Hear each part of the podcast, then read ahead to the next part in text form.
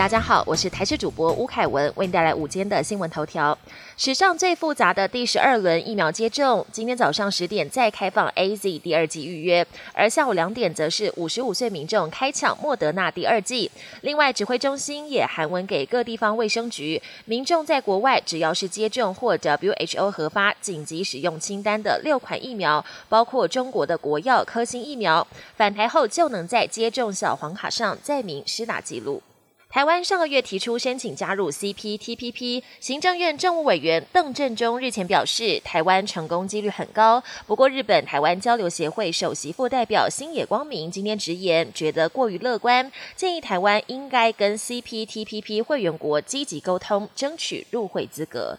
今天开始从事户外运动，在室内外拍个人或团体照可以暂时拿下口罩。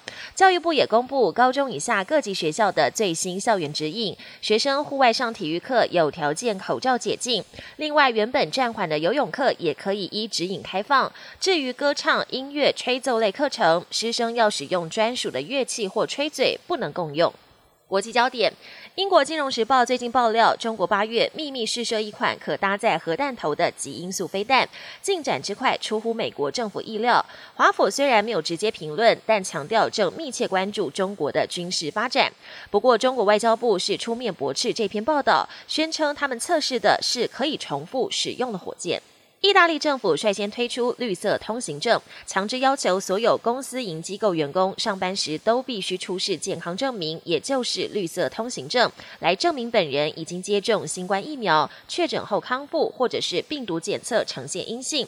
违反规定，最高可处台币五万元罚款。不过，新措施引发了部分劳工反弹。北部港口城市里雅斯特抗议活动持续三天，警方采取强势作为，除了发射催泪瓦斯，还出动。用水炮驱离民众。目前，意大利仍有多达三百万名劳工尚未接种疫苗。